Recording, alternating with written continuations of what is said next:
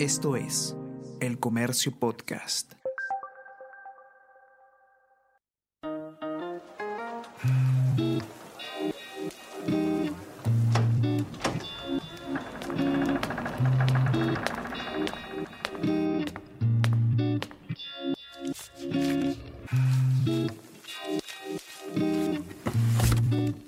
El archivo insólito de El Comercio.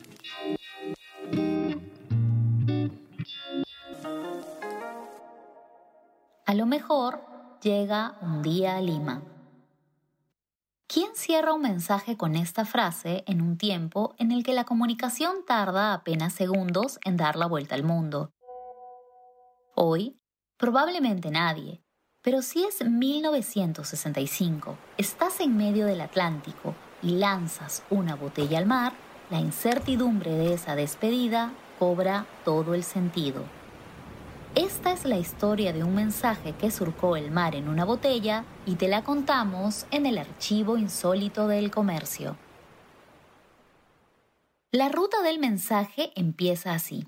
El 3 de septiembre de 1965 zarpó de Montevideo, Uruguay, el vapor Amazon de la Royal Mail Lines, una compañía naviera británica que por entonces operaba en la costa del oeste de América del Sur, las Indias Occidentales y el Caribe. El vapor viajó a Santos, ciudad costera del estado de Sao Paulo, en Brasil, luego a Río de Janeiro y desde allí enrumbó por el Atlántico en dirección hacia Las Palmas en las Islas Canarias. A los nueve días de haberse iniciado la travesía, uno de los pasajeros del navío decidió escribir un texto destinado específicamente al diario El Comercio del Perú, el remitente se encontraba a 490 millas, unos 780 kilómetros de Brasil, cuando introdujo el escrito dentro de una botella, la cerró herméticamente y la lanzó al mar. A merced de las corrientes marinas, la botella con el mensaje viajó hasta finalmente llegar al faro de Santana, en el estado brasileño de Marañón, a unos 3.500 kilómetros de Lima. En ese lugar, aún bastante lejos de su destino, Cleosir Santos, un sargento radiotelegrafista de la Marina de Guerra brasileña, vio la botella en la playa y la recogió. Era 2 de noviembre a las 10 de la mañana y habían pasado 51 días después de que la botella fuera lanzada al mar. Cleosir fue el primero que pudo ver el mensaje encapsulado y decía, Diario El Comercio, Lima, Perú, Amazon, 12 de septiembre de 1965. Atlántico a 490 millas de Brasil fue tirada al mar. A lo mejor llega un día a Lima. Atentamente, firma ilegible. Lo que siguió fue un viaje en avión que permitió que el mensaje arribara finalmente a la capital peruana.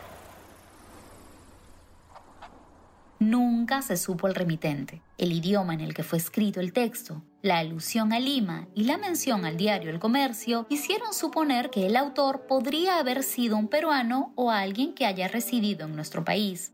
Pero la naturaleza de la firma, manuscrita en letra corrida o script, hicieron imposible determinar el nombre del creador del mensaje. Es marino, indudablemente, el remitente. Su firma lamentablemente resulta ilegible, pero de su oficio queda para adivinarlo. Escribió el decano cuando el 3 de diciembre de 1965 publicó el manuscrito en el diario junto a un mapa de la travesía.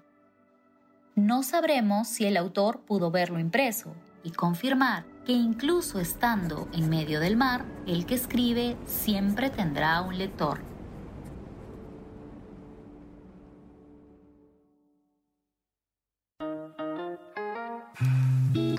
Esto fue el archivo insólito de El Comercio.